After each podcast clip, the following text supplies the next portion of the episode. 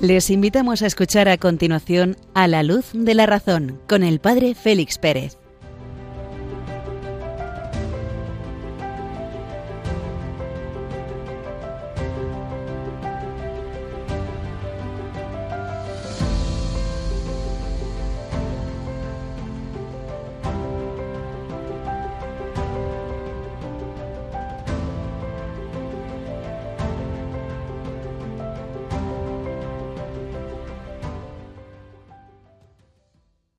Buenas noches, queridos amigos, queridos oyentes de Radio María.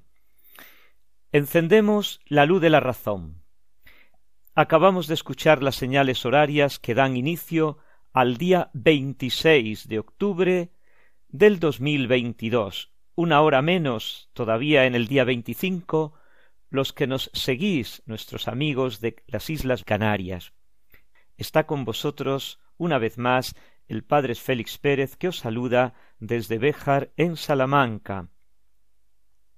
El hombre, el misterio del hombre se va desvelando progresivamente a la luz de la razón. La criatura más excelsa que hay sobre la haz de la tierra abre su misterio ante los ojos de la inteligencia humana y podemos penetrar en los secretos con los que Dios ha creado a esta criatura maravillosa. Señor Dios nuestro, qué admirable es tu nombre en toda la tierra. Has creado al hombre por encima de todos los seres materiales y le has dotado de una vida y de una inteligencia capaz de conocerte, capaz de amarte. Esta es la tarea que nos hemos propuesto, penetrar en los secretos del hombre para conocer para amar, para conocer a Dios, para amarle, para conocer a los semejantes, para amarles. ¿Qué es el conocimiento? ¿Qué es el amor? Es lo que pretendemos ir desgranando cada noche. El hombre es ese gran misterio, y con su inteligencia puede penetrar no hasta dentro, porque esto le está vetado por su condición creatural, como si dijéramos puede penetrar hasta la misma puerta, hasta el umbral de la puerta, y asomarse un poquito. ¿A qué? A la sustancia de los seres materiales, a la sustancia de los seres que nos rodean, y ese es el conocimiento. ¿Y cómo lo hace? Lo desarrollaremos en la segunda parte del programa cuando presentemos una solución realista una solución sencilla, una solución accesible al conocimiento humano para explicar cómo conoce el hombre. Y así nos situaremos a medio camino entre aquella solución sensista, empirista, escéptica, podríamos decir, que vimos la semana pasada el programa anterior, y esa otra solución idealista, racionalista, que es incapaz de salir de uno mismo, que es incapaz de salir de, la interioridad de la razón, que se lía, que se envuelve en la razón y no se desprende de ella, no tiene acceso a la realidad. Presentamos esta solución a mitad de camino. En la tercera parte del programa nos vamos a asomar por primera vez a la filosofía española. En este caso no analizaremos ningún filósofo en concreto, sino quizá la aportación filosófica más grande que haya habido de la Hispania nostra, de la península ibérica, al mundo de la filosofía, y quizá bastante desconocida para muchos. En Toledo, en el Toledo medieval, tuvo lugar una experiencia, una aventura impresionante. ¿Cuál? Traducir los textos filosóficos y científicos de la antigüedad clásica, del griego, del árabe, al latín, incluso al castellano, y ponerlos en circulación en las grandes e incipientes universidades medievales, fecundando así con los clásicos griegos el pensamiento que aquellas universidades herederas de las escuelas monacales y catedralicias comenzaban a poner en circulación. Interesantísima experiencia. Adelante, os invitamos a proseguir en nuestro programa.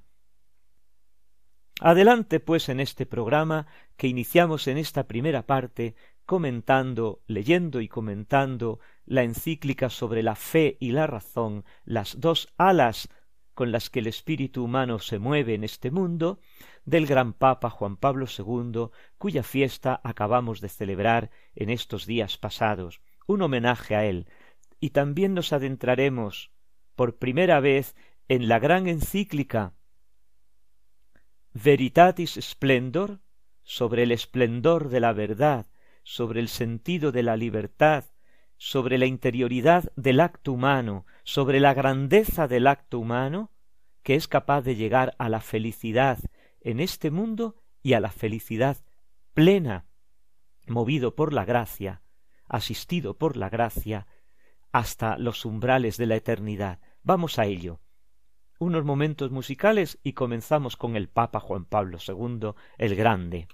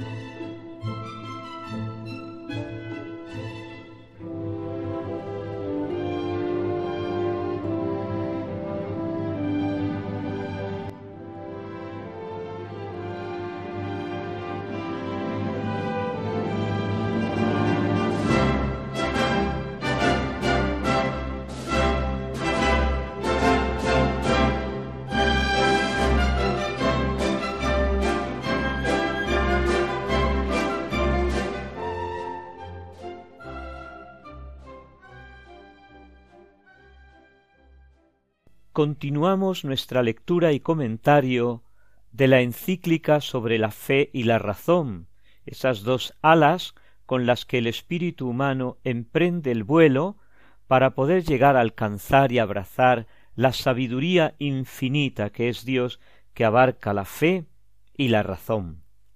Nos habíamos quedado en el número veinticinco dentro del capítulo tercero, intento comprender para creer, comprendo para creer.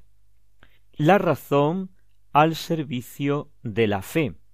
En el número veinticinco el Papa, partiendo de una cita de Aristóteles, con la que el estagirita comienza el libro de la metafísica, el libro primero, todos los hombres desean conocer, todos los hombres desean saber, nos introducía en el sentido teorético, teórico, de la razón, para subrayar que con razón se considera que una persona ha alcanzado la edad adulta cuando puede discernir con los propios medios entre lo que es verdadero y lo que es falso, formándose un juicio propio sobre la realidad objetiva de las cosas.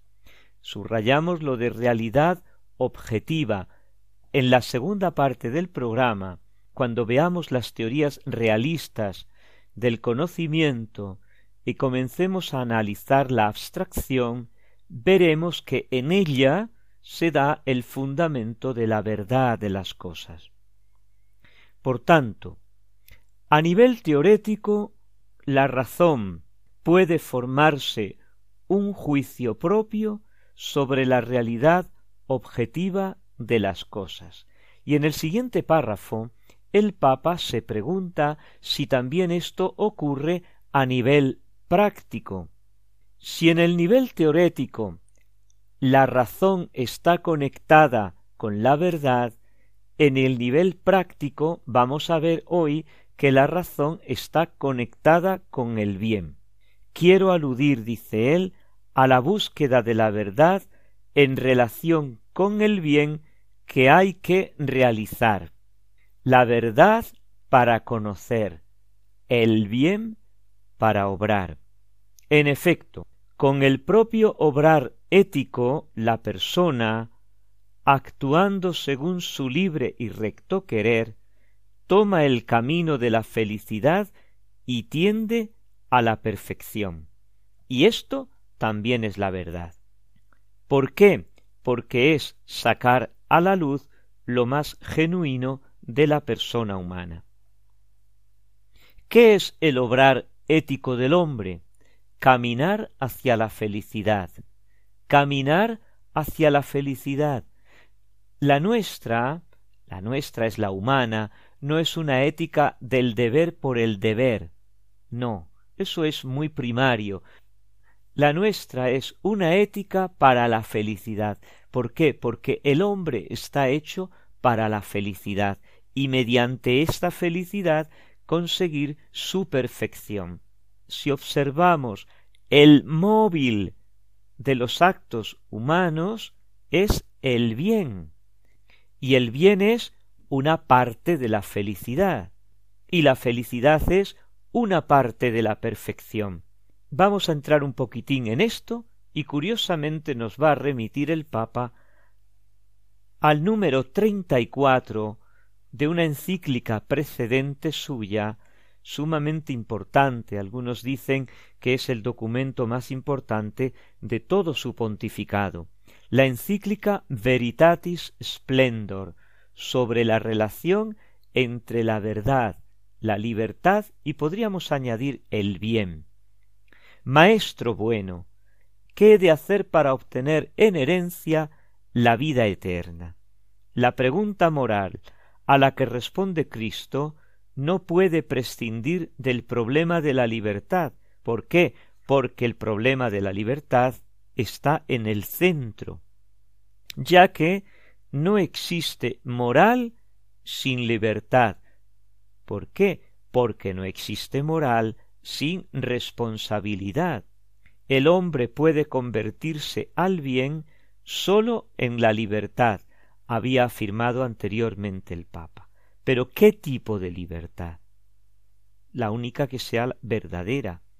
La verdadera libertad es el signo eminente de la imagen divina en el hombre, pues Dios quiso dejar al hombre en manos de su propia decisión. Dios ha querido dejar al hombre en sus propias manos, de modo que busque sin coacción alguna a su Creador, y adhiriéndose a él, llegue libremente a la plena y feliz perfección.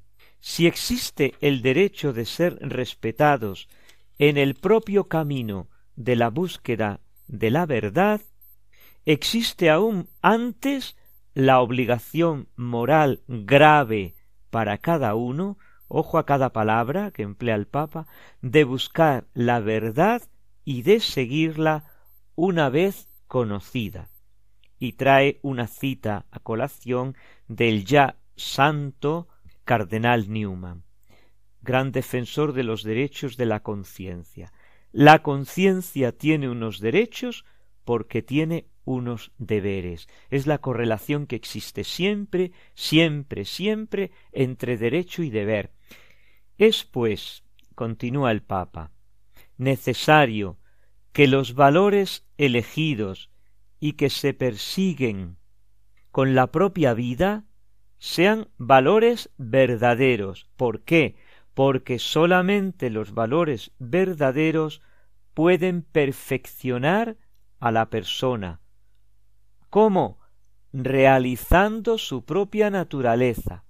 Recordamos los que ya tenemos cierta edad el grito que el Papa en 1982 en su visita a España lanzó desde Santiago de Compostela en el fin de la tierra, mirando hacia el oriente, es decir, a toda Europa, lanzándole aquel grito Europa, sé tú misma, sé lo que eres, sé lo que eres.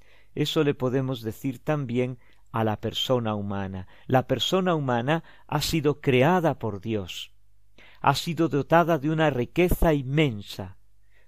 Y ahora toda esa riqueza inmensa Dios la ha puesto en las manos del hombre, para que cada hombre realice con su libertad y su responsabilidad lo que ya en germen Dios ha puesto en su interior. El hombre encuentra en esta verdad de los valores no encerrándose en sí mismo, sino abriéndose para acoger esta verdad incluso en las dimensiones que lo trascienden. Esta es una condición necesaria para que cada uno llegue a ser él mismo y crezca como persona madura, como persona adulta. ¿Cómo? Tomando en sus propias manos su propio ser, y como le gustaba decir al Papa Santo, al, Papa Grande, y hacer de tu propia vida un capolavoro, una obra de arte. Toma en tus manos tu propio ser, tu propia naturaleza, tu propia persona, y haz con ella un proyecto digno de Dios, un capolavoro, una obra de arte. Esto recomendaba, esto pedía esto suplicaba a los jóvenes continuamente en aquella maravillosa iniciativa suya de las Jornadas Mundiales de la Juventud, pues tomemos en nuestras propias manos la libertad con la que Dios nos ha dotado, tomemos el bien que ha puesto a nosotros, el bien verdadero, y saquemos lo mejor de nosotros mismos para para ofrecerlo a quién en primer lugar al Señor y después a los demás. Unos momentos musicales y proseguimos en nuestra singladura de esta noche.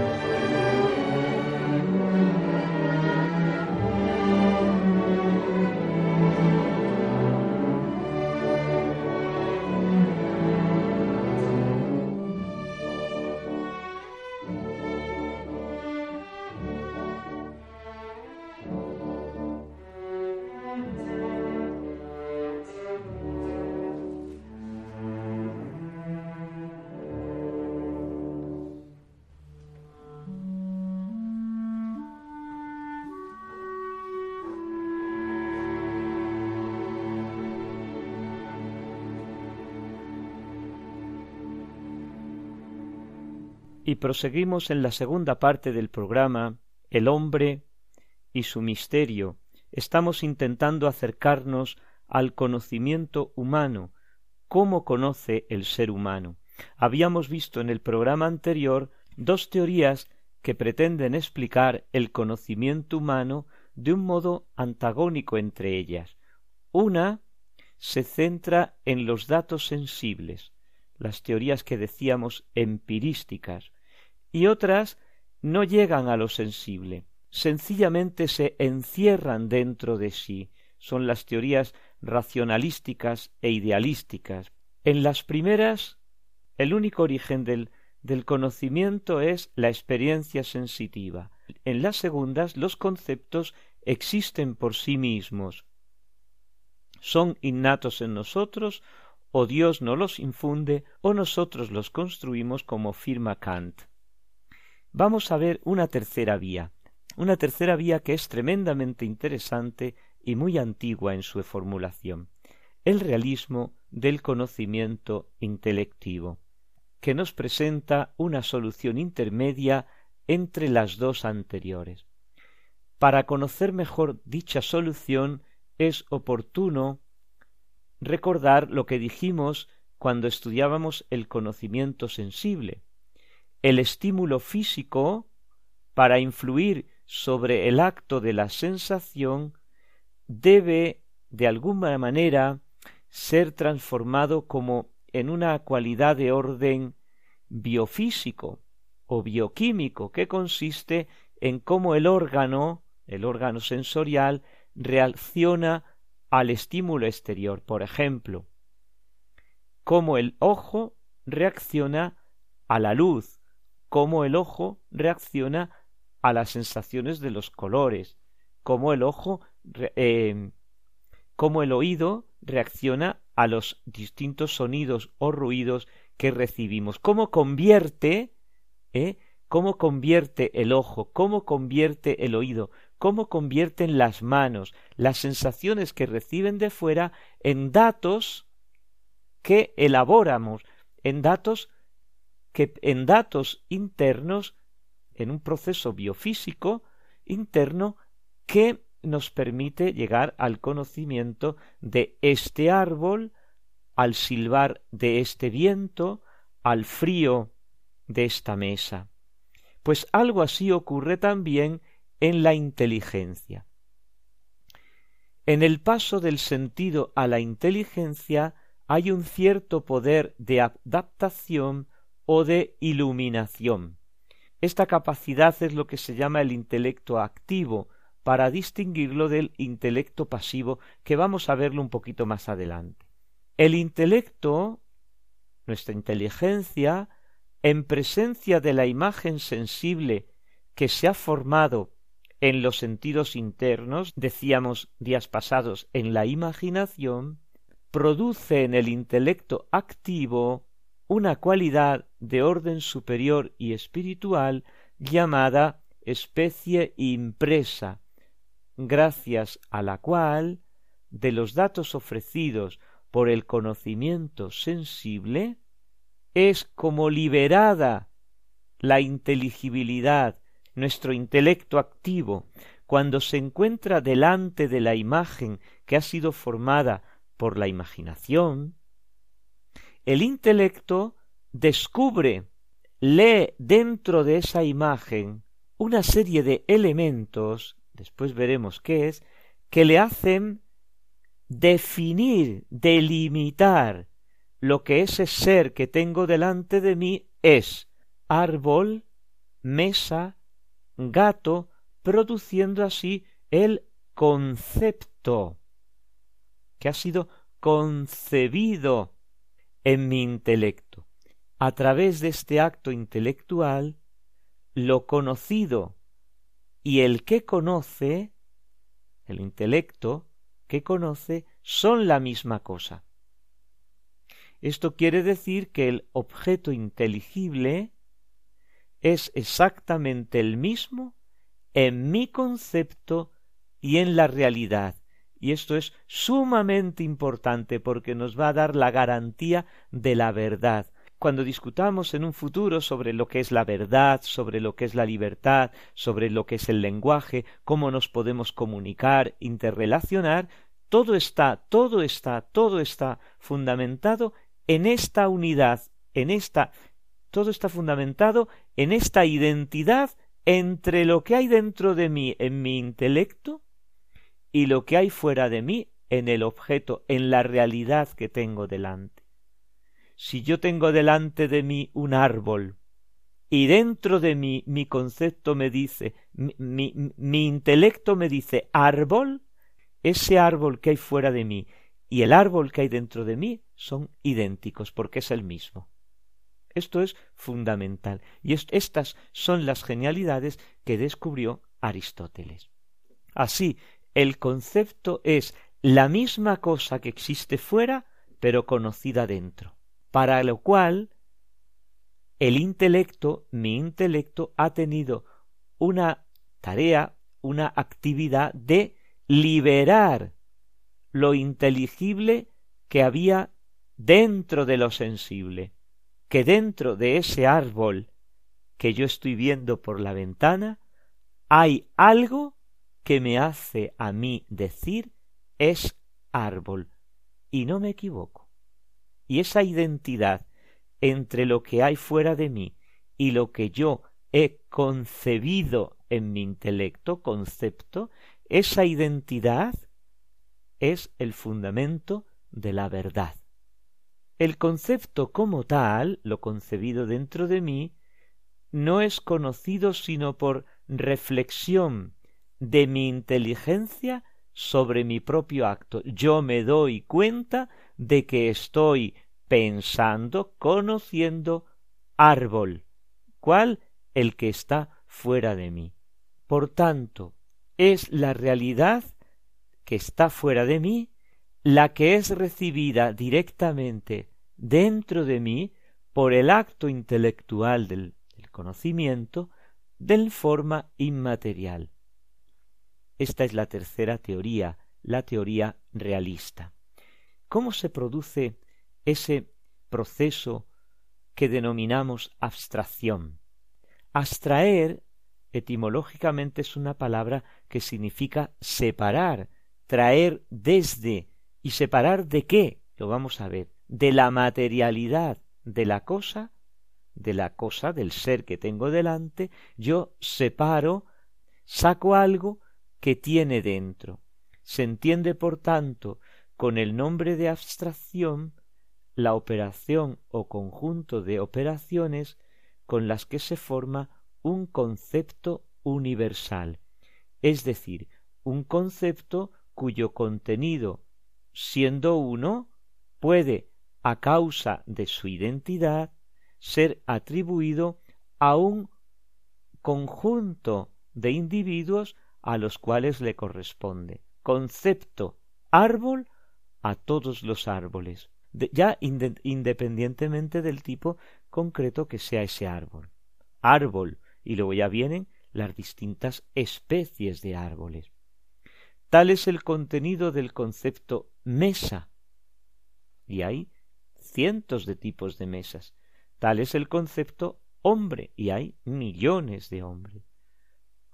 Y a partir de ahí es como nosotros podemos ir conociendo. Pedro es hombre. Este señor que está delante de mí es hombre. Pues este que está delante de mí no es hombre porque es una estatua. La abstracción es, por tanto, el proceso a través del cual se pasa de lo sensible, concreto, individual, a lo inteligible, abstracto y universal, individual, que se aplica a una sola realidad, esta mesa, universal, que se aplica a una generalidad de objetos, la mesa. La inteligencia humana, a diferencia de los sentidos, toma el inteligible que está dentro de lo sensible, lo lee en los hechos, lo lee en las cosas, penetra en profundidad hasta la estructura inteligible que se encuentra bajo los aspectos sensibles. Esto es impresionante entonces, la capacidad que tiene nuestra inteligencia de penetrar en las realidades para conocerlas. La necesidad de la abstracción nace del hecho de que el hombre es un espíritu encarnado. La inteligencia nuestra está inmersa en el mundo, es una inteligencia sentiente, no puede estar separada de los sentidos, como recalcaba continuamente Javier Subiri, este gran filósofo español tremendamente desconocido en su casa, desconocido en España, pero bien conocido más allá de los Pirineos. La inteligencia está inmersa en este mundo, y conoce a través de la sensibilidad, no puede ser de otra manera, porque nuestra inteligencia forma un unum, un uno con, nos, con mi cuerpo, con, con toda mi realidad. Soy un uno, soy una persona, no son dos partes, cuerpo y alma, que están como justapuestas, como pegadas, sino que es una única realidad, el hombre. Por medio de la abstracción, el espíritu humano se coloca más allá, por encima del conocimiento animal. El proceso completo de la abstracción se realiza en tres etapas. La primera es la elaboración de la especie sensible, que es el contenido del conocimiento sensible y que lo realizan los sentidos externos y los internos. Y termina en la imaginación, podemos decir, para lo que nos compete ahora. La segunda es la elaboración de la especie inteligible. ¿Qué hay dentro de esa imaginación? ¿Qué hay dentro, qué hay dentro de ese ser que la imaginación me ha reproducido dentro de mí? La elaboración de esta especie inteligible es fruto del intelecto activo, pues veremos cómo. Y la tercera etapa es la asimilación de la especie inteligible por parte del intelecto pasivo que genera, que crea, que concibe el concepto. Mesa, silla, árbol, la abstracción de la primera etapa debido a los, debido a los sentidos la suelen llamar omisiva, porque cada sentido percibe sólo un aspecto y omite los demás. La segunda y la tercera etapa, que constituyen ya propiamente el conocimiento intelectivo, se le suele llamar la abstracción intelectual. ¿Y todo esto a quién se le ocurrió? Pues curiosamente tenemos que irnos a la Grecia precristiana, para descubrir esta maravilla, Aristóteles. Sí, Aristóteles, el discípulo de Platón, que sin Sócrates y sin Platón no hubiera sido capaz de llegar a este conocimiento, no hubiera sido capaz de llegar a formular este proceso cognoscitivo. Santo Tomás en el siglo XIII lo va a perfeccionar. Distingue, por ejemplo, abstracción total y abstracción formal. Y nos preguntamos, ¿cómo se realiza el proceso de la abstracción? Y aquí es donde las respuestas son múltiples porque no existe una explicación concorde. ¿Cómo es posible el paso del particular material al universal espiritual? ¿Cómo se puede cómo cómo cómo cómo el, el intelecto humano puede leer dentro de la realidad aquello que la realidad es. Esta es la, la gran pregunta. Y como decía antes, y en esto se juega la esencia de la verdad, el fundamento de la verdad. Cuando los medievales definan la verdad como la adecuación del intelecto y la realidad, del intelecto a la realidad, de mi intelecto a la realidad que está fuera de mí, esa adecuación, esa equivalencia, esa identidad, entre comillas, es el fundamento mismo de la verdad. Y, la, y, la, y la fuerza de esta afirmación es la que tira por tierra todos los relativismos. De ahí la importancia que tiene este momento del conocimiento humano, este momento del hombre y su misterio. Lo dejamos aquí. El próximo día indagaremos un poco en cómo se produce realmente este fenómeno del conocimiento humano, cómo se produce el fenómeno de la abstracción. Con unos momentos musicales agradecemos al Señor, como decimos siempre, la maravilla que ha puesto en nuestras manos, la maravilla que es el hombre que ha creado para conocer, amar, y poder servir a Dios.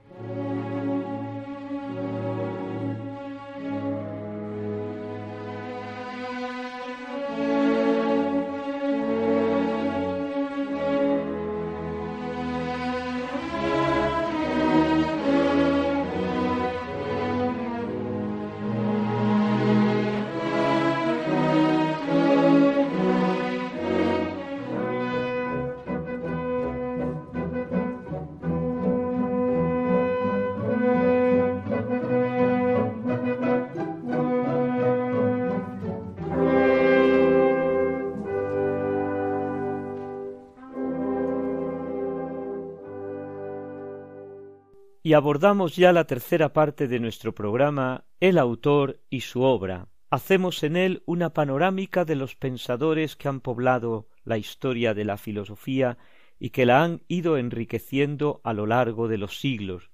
En esta ocasión no vamos a salir de la península ibérica. Quizás sea la primera vez que dedicamos el programa a la filosofía española.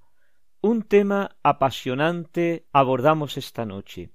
La Escuela de Traductores de Toledo en los siglos XII y XIII. Una cuestión ignorada por muchísimos y que es sumamente importante en la historia de la cultura occidental. Vamos a ello. El siglo XIII es celebrado por todos los estudiosos como el siglo de oro de la Edad Media. En efecto, en este siglo la civilización medieval llegó a su máxima expresión prácticamente en todos los campos. En arquitectura destacamos las imponentes catedrales góticas, en literatura tenemos, por ejemplo, en Italia Dante, la máxima expresión de la literatura italiana.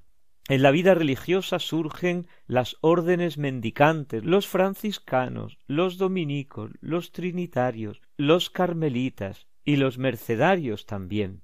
En teología aparecen las sumas, en derecho el decreto de Graciano y así en las distintas áreas del saber y de la cultura. El siglo XIII marca igualmente una etapa nueva en la filosofía.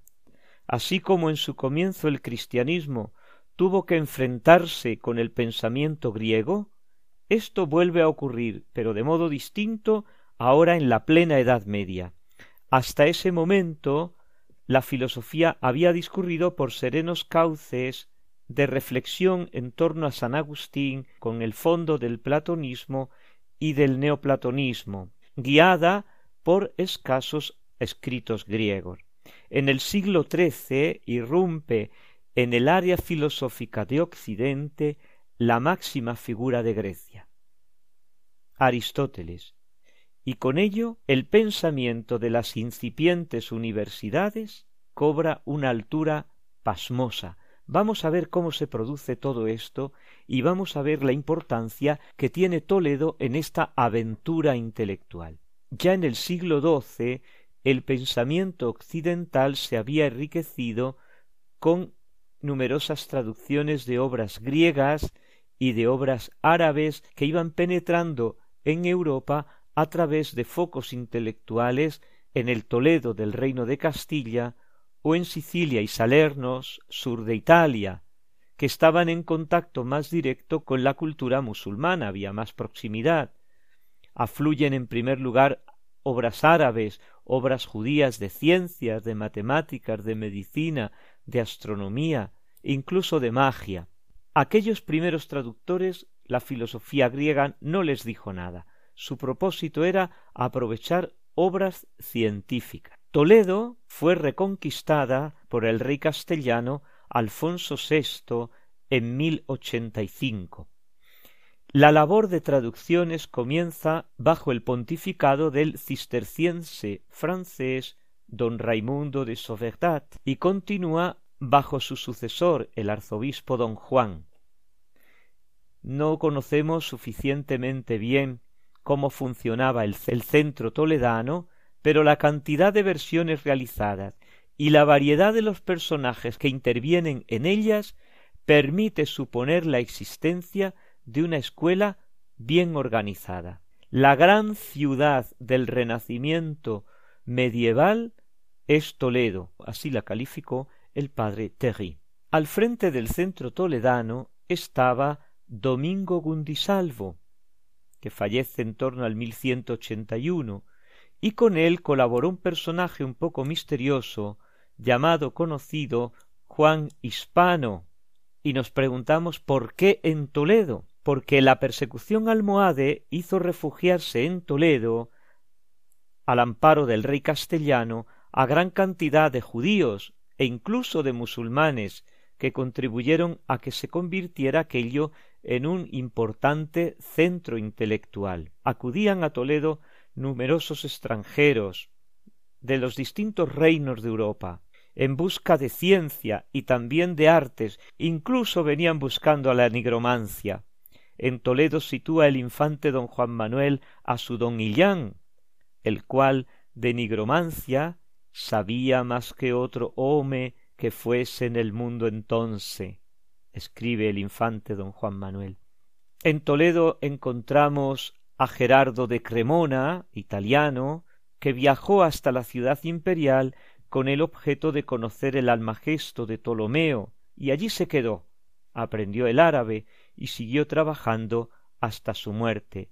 Conocía el griego, tradujo del árabe el Almagesto de Ptolomeo, el Teñi de Galeno y numerosas obras árabes. De Al-Kindi, de Al-Farabi, de Avicena, tradujo también algunas primeras obras de Aristóteles, el de Chelo Edmundo, de Generación y Corrupción, los analíticos posteriores, los meteoros, empezando así a divulgarse los escritos del Estagirita. Marcos de Toledo, canónigo de la catedral, tradujo el Corán, parafraseándolo con vistas a la refutación y algunas obras científicas de Galeno. Miguel Escoto, que trabajó primeramente en Toledo y finalmente fue astrólogo oficial de Federico II de Palermo, tradujo Miguel Escoto del árabe varios tratados aristotélicos, nada más y nada menos que la ética a Nicómaco, la física, el del cielo, la metafísica, varios tratados de Avicena, incluso los comentarios de Averroes. Están comenzando, pues, a circular por Europa, por las distintas y nacientes universidades europeas, los escritos árabes, los escritos de Aristóteles. Y hablando de traductores, no podemos dejar de citar, aunque sea un poco posterior y ya fuera del círculo de la península ibérica, a fray Guillermo de Merbeque, obispo de Corinto, dominico, el cual revisó sobre los textos griegos que conocía bien las traducciones de Aristóteles que ya existían. Fue el encargo que le hizo su hermano dominico fray Tomás de Aquino. En la transmisión de los escritos aristotélicos debe tenerse en cuenta la contribución de los bizantinos, los cuales conservaban con esmero los pergaminos y papiros de la antigüedad en imponentes bibliotecas. Los bizantinos habían conservado las obras de Platón y de Aristóteles. A comienzos del siglo XIII, 1204, los cruzados entran en Constantinopla y sabemos, por ejemplo, por un detalle, por un testimonio de Guillermo Bretón, que de allí se trajeron los libros de Aristóteles. ¿Qué podemos concluir de todo esto? Que el horizonte cultural del occidente europeo se amplía de una manera impresionante. Basta un ligero vistazo al material científico que aportan al occidente las traducciones griegas, árabes, judías e incluso de, de escritos sirios, para apreciar el enriquecimiento que significan comparado con la exigua biblioteca de los siglos anteriores. Aristóteles, que hasta mediados del siglo XII era sólo conocido por algunos tratados de lógica que habían conservado y comentado los primeros medievales, entre ellos especialmente Severino Boecio, penetra ahora con todo el variado conjunto de su enciclopedia la física, biología, psicología, zoología, ética, política, metafísica. Más que una física o una biología en sentido estricto, lo que encuentran estos primeros filósofos en contacto con Aristóteles es un sentido nuevo en la investigación de la naturaleza, un espíritu de confianza en las fuerzas de la razón, una tendencia a lo concreto, que suplanta al idealismo de tipo de tipo platonizante, un interés por la realidad concreta, prescindiendo de las moralidades de los bestiarios y lapidarios anteriores. A la vez, la introducción de Aristóteles plantea nuevos problemas, graves dificultades derivadas de las doctrinas sobre, por ejemplo, la eternidad del mundo, la negación de la providencia, su incertidumbre sobre la inmortalidad de las almas, la moral excesivamente naturalista. Y después tenemos que tener en cuenta que el Aristóteles que recibimos nosotros en el siglo XIII viene trasvasado del árabe y con él la cultura musulmana. Pero no es sólo Aristóteles el que vierten al latín, incluso a algunas lenguas romances, sino que también con él el caudal de obras científicas griegas desde Nicolás de Damasco, Galeno, Hipócrates, Euclides, Ptolomeo, incluso los árabes, como hemos dicho ya antes, Avicena, Averroes, Avicembrón, Alfarabí, que irrumpen en el campo dominante secularmente por el pensamiento cristiano y cuyo impacto fue muy profundo, a pesar de las diferencias de religión y la hostilidad que había entre ellos. Quizá aquellos primeros traductores de Toledo no vieron en los musulmanes más que un simple vehículo de transmisión de la ciencia griega sin reparar demasiado en las aportaciones originales.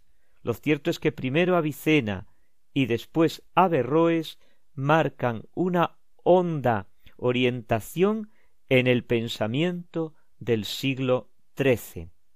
Hoy nos resulta un poco difícil comprender el entusiasmo que aquellas universidades del siglo XIII ante las nuevas adquisiciones científicas, como el, como, como, pues igual que el, el apasionamiento de los humanistas del siglo XV y XVI saltaban de gozo cuando hallaban un códice, cuando hallaban un códice de la antigüedad clásica.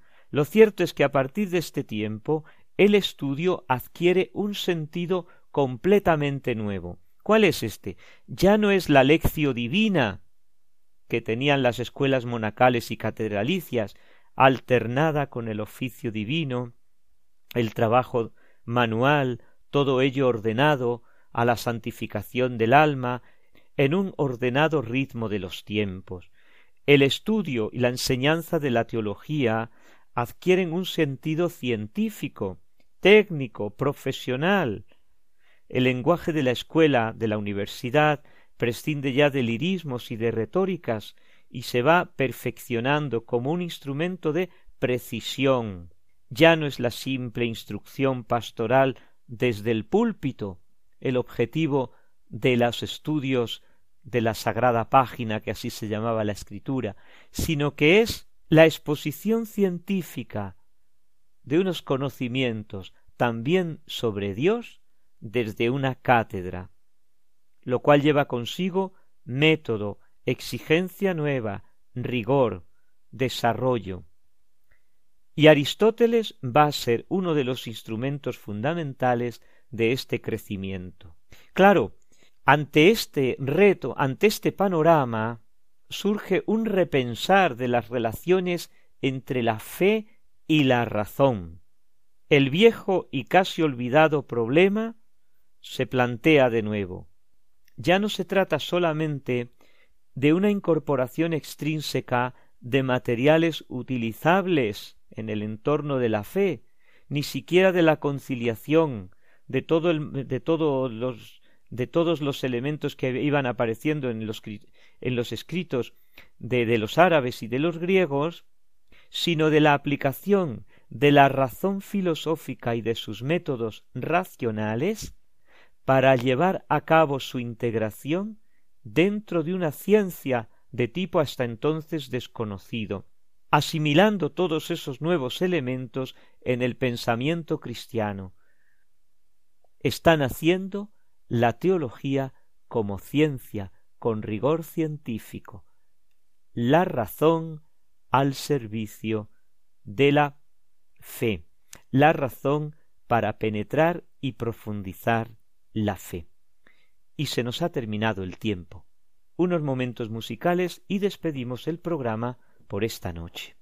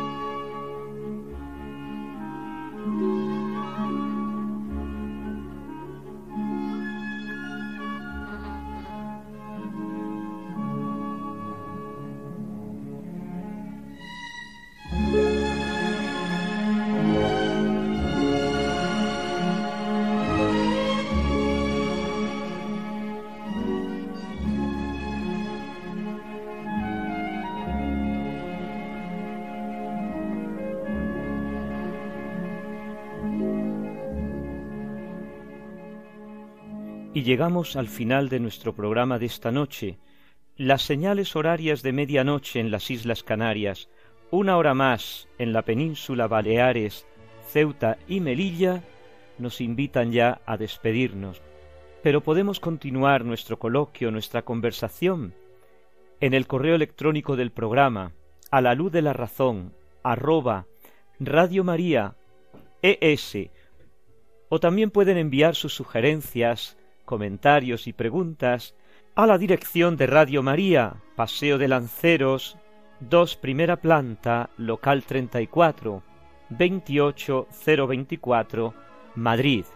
Tanto en el correo electrónico como en el correo convencional os esperamos. Recibid un cordial saludo y la bendición del Padre Félix Pérez. Buenas noches, nos dé Dios.